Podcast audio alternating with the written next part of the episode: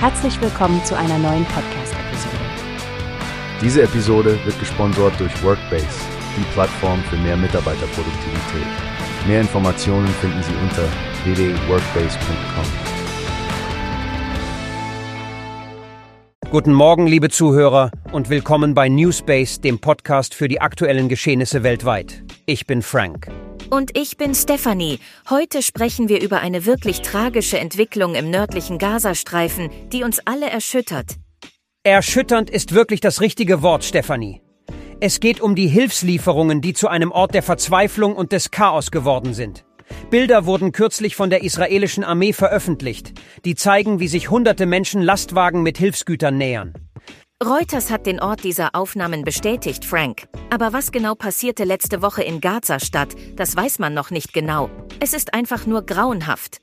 Ja, nach Angaben des von der Hamas kontrollierten Gesundheitsministeriums wurden mindestens 104 Menschen getötet und 760 verletzt. Ein Augenzeuge hat von der erschreckenden Situation berichtet. Die Beschreibung ist herzzerreißend. Laut diesem Zeugen wollten die Menschen einfach nur Lebensmittel und Mehl holen, als plötzlich auf sie geschossen wurde.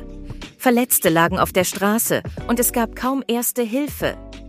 Stell dir vor, dass du nur nach Lebensmitteln suchst und dann in so eine Horrorsituation gerätst.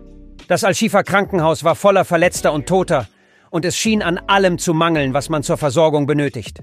Man kann sich kaum vorstellen, wie es sein muss, unter solchen Umständen zu leiden. Die Verwirrung ist auch deshalb so groß, weil die israelische Armee zunächst bestritten hat, den Konvoi attackiert zu haben. Genau, Stefanie.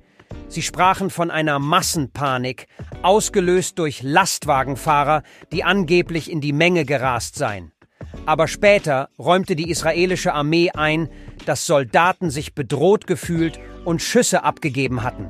Das macht es noch notwendiger, dass, wie UN-Generalsekretär Antonio Guterres betonte, eine unabhängige Untersuchung der Vorfälle gefordert wird.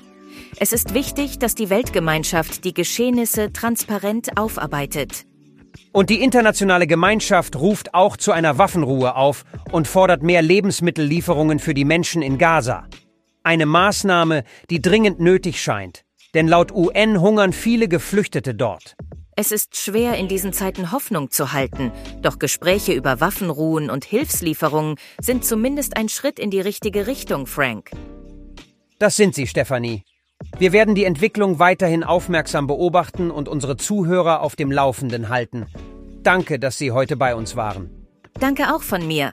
Passt auf euch auf und denkt daran, Mitgefühl und Unterstützung können einen großen Unterschied machen. Bis zum nächsten Mal. Tschüss und bis bald. Wie hast du gehört? Es gibt eine Plattform, die wir probieren sollen.